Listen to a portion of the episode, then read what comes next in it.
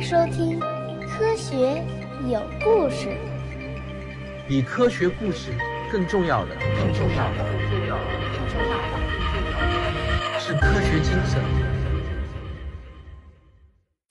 好，今天继续给大家做纪念人类登月五十周年专题节目。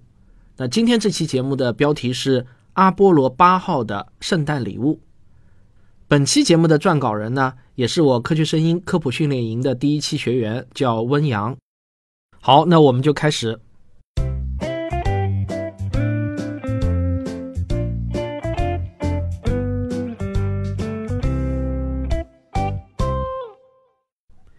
一九六八年是美国社会动荡的一年，这一年，著名的黑人运动领袖马丁·路德·金在田纳西州一家汽车旅馆二楼的卧室阳台上被人枪杀。民主党内被寄予厚望的总统候选人前总统约翰·肯尼迪的弟弟罗伯特·肯尼迪也步了他哥哥的后尘，在众目睽睽之下被刺杀。而越战神话的破灭和美国国内日益高涨的反战情绪，让骄傲自豪的美国人民逐渐意识到，美国精神不代表正义和胜利，还有美苏的全面争霸、苏联在太空战场上的步步紧逼等等。这一年真可谓是社会动荡、民心惶惶，美国人民急需一剂强心针，一场节日的狂欢。就在这一年的圣诞节前后。这场狂欢来了，阿波罗八号任务顺利完成，同时有一张照片成了最大的惊喜，甚至在当时还流传着一句话：“感谢阿波罗八号，感谢你们，是你们救了1968年。”阿波罗八号的任务究竟给美国人民带来了怎样的饕餮大餐呢？又是怎样的一张照片成了最大的惊喜？故事啊，要从当年的八月说起。一九六八年八月的某天，美国国家航空航天局的某间办公室里，因为一条苏联可能在年底发射绕月飞船的情报，局长詹姆斯·韦伯做出了一个艰难的决定。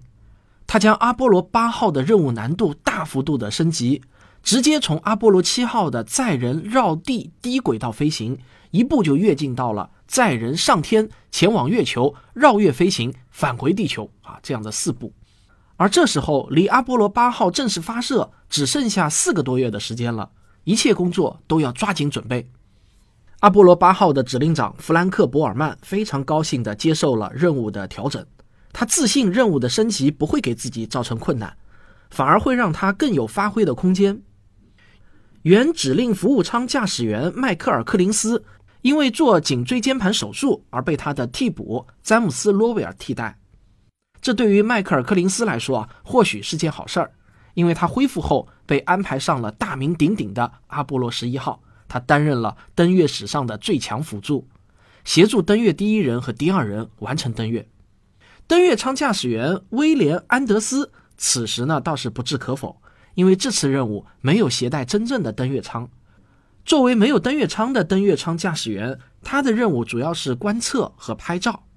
请大家记住这个听起来无所事事的安德斯，回忆一下开头我们说的那一张惊喜照片，然后啊把这个问题暂时放一边，我们继续往下说。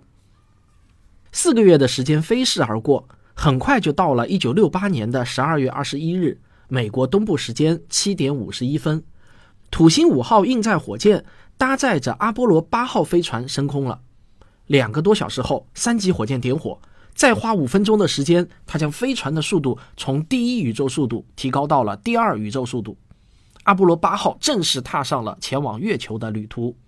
在飞船远离地球的过程中，三名宇航员代表人类第一次用肉眼看到了地球的全景。飞船在地球飞往月球的旅程中，总体上是比较平静的。除了自信的博尔曼成为第一个患上太空适应综合征的宇航员。在船舱里啊上吐下泻，还有调皮的罗威尔在第一次电视转播的结尾祝他的妈妈生日快乐。这里我插一句题外话，这位罗威尔的妈妈应该就是人类历史上第一位收到来自太空的生日祝福的人了。那目前为止没有什么存在感的安德斯，只有在电视转播的时候才有一点点镜头。他像每个宇航员上太空之后都爱玩的那样。不停地凌空转动着他的哈苏相机。飞船在这个过程中也是自转的。为了让飞船受热均匀，防止向阳面和背阴面温差过大，导致隔热板断裂或者呢燃料舱爆燃，阿波罗八号进入了大约每小时转一圈的烧烤模式。就这么旋转飞行了六十九个小时后，阿波罗八号小心翼翼地切入了绕月轨道。这时候，飞船离月面一百一十公里，三名宇航员即将开始他们长达二十小时的绕月十圈之旅。绕第一圈的时候，罗威尔在通报了飞船状态正常之后呢，很快就向好奇的休斯敦地面中心描述了他看到的月球表面。他是这样说的：“月球表面基本都是灰的，没有颜色，看起来像石膏或者灰色的沙子。我们可以看清很多细节。环形山，环形山，月球表面到处都是圆圆的、大大小小的环形山。第一圈的时候。”安德斯还通过舷窗兴致勃勃地观察，但是等到了第二圈、第三圈，无处不在的环形山也看得安德斯都仿佛出现了视觉疲劳。他既不像博尔曼要负责控制飞船，也不像罗威尔要负责导航。他的主要任务呢，就是看。休息不足，再加上观察对象既没有颜色，又不断重复，哪怕第二圈的时候来了一次电视转播提了提神，但等到第三圈结束。安德斯还是不免觉得无聊了起来。就在阿波罗八号第四次从月球轨道的远端向着月球背面飞行的时候，安德斯正在介绍自己看到的又一座环形山。他并不知道啊，就在下一刻，这次旅行最大的惊喜——一个地球送给宇航员们的圣诞礼物，很快就要来了。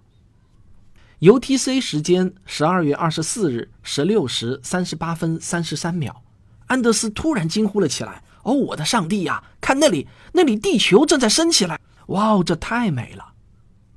博尔曼和安德斯开了个玩笑啊，哈哈，别拍那个了，那个不在我们的计划内。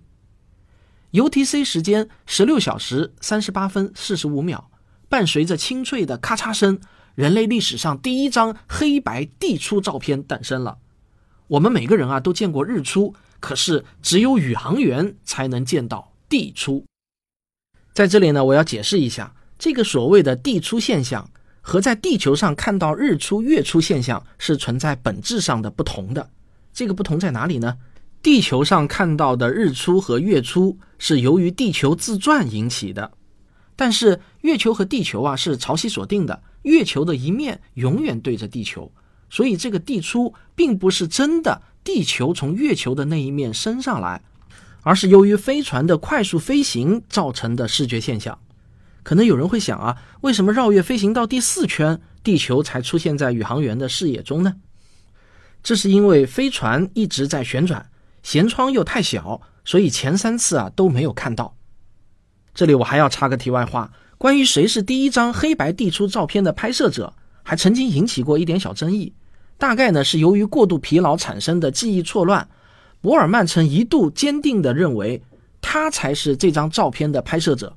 后来呢，通过录音回放和2013年的科学计算，模拟了当时的场景，才证明了当时由于角度问题，地球第一次出现就是在安德斯那一侧的舷窗。所以这张照片的拍摄者的确是安德斯，而不是博尔曼。那博尔曼在后期也公开承认了自己的错误记忆。安德斯拍完之后，就急忙向洛威尔要彩色胶卷。他吹了三遍，大约三四十秒的功夫，洛威尔才把彩色胶卷递给他了。不过这个时候，随着飞船的自转，地球已经继续往左离开这个舷窗的视野了。安德斯小声地嘟哝了一句：“我想我们错过他了。”他这个时候啊，心里正懵，突然目击了特殊而美丽的景观。而那景观又快速的消失了，他这会儿还没有反应过来呢。时间短的让他连遗憾都还来不及产生。然而，就在地球从舷窗视野消失不到二十秒后，很快又在另一扇的舷窗出现了。罗威尔发现了他，他冲两个同伴喊道：“嘿，我发现他了，他在这边。”UTC 时间十六时三十九分三十九秒。也许这个秒数会有一点些许的误差，但是没事儿。不妨碍我们记住这个时间。安德斯在换上了彩色胶卷，并被罗威尔提醒了地球的位置之后，眼疾手快，行动迅速，构图精准，对焦清晰地拍摄了人类历史上第一张彩色的地出照片。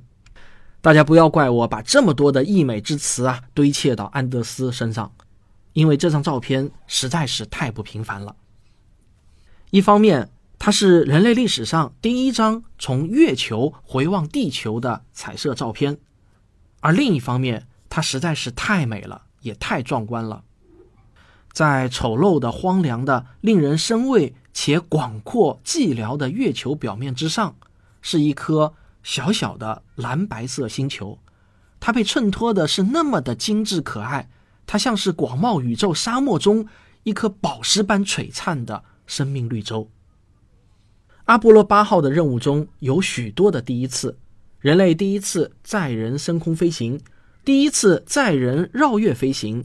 土星五号的第一次载人飞行，人类第一次看到地球的全景，也是人类第一次拍摄到了完整的地球，又产生了人类第一张地出的照片。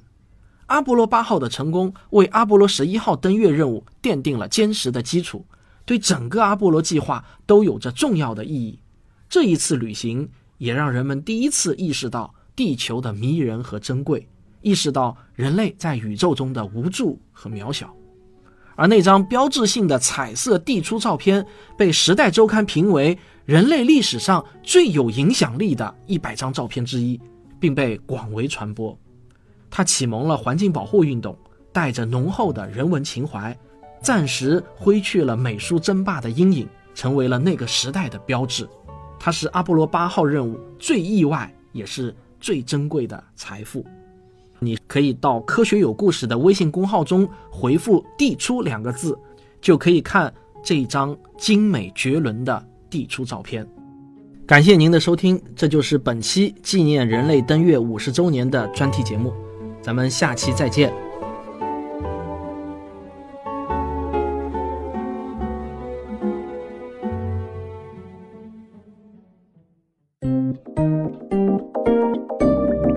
学声音。这篇稿子呢，也是我科普训练营第一期的学员，一位可爱的女孩子叫温阳写的。然后她这篇作业啊，还是被我当时作为范文拿来点评的。我们来听一下她自己是怎么说的。大家好，我是来自厦门的学员温阳。不好意思，我的普通话不是很标准。呃，本次的阿波罗系列故事是我们训练营开班以来第一次完整的科普故事写作实战演练。我之所以选择写阿波罗八号，而不是其他更知名的一号啊、十一号、十三号的故事，是由于我个人对于这张地出照片是特别的情有独钟。这张照片其实并不是所有知名的太空拍摄地球照片当中最美或者是最清晰的一张，但这张照片的价值就在于它的偶然与必然。还有画面里蓝色小星球和荒凉月面的强烈对比，还有它之后启蒙了保护地球运动等等，这些都使得它变得弥足珍贵。它是阿波罗计划许多精彩故事的闪光点之一，我把它分享给大家，希望你们能够喜欢。下面呢，我给大家放一段我当时在训练营的课上点评这篇作业的录音节选。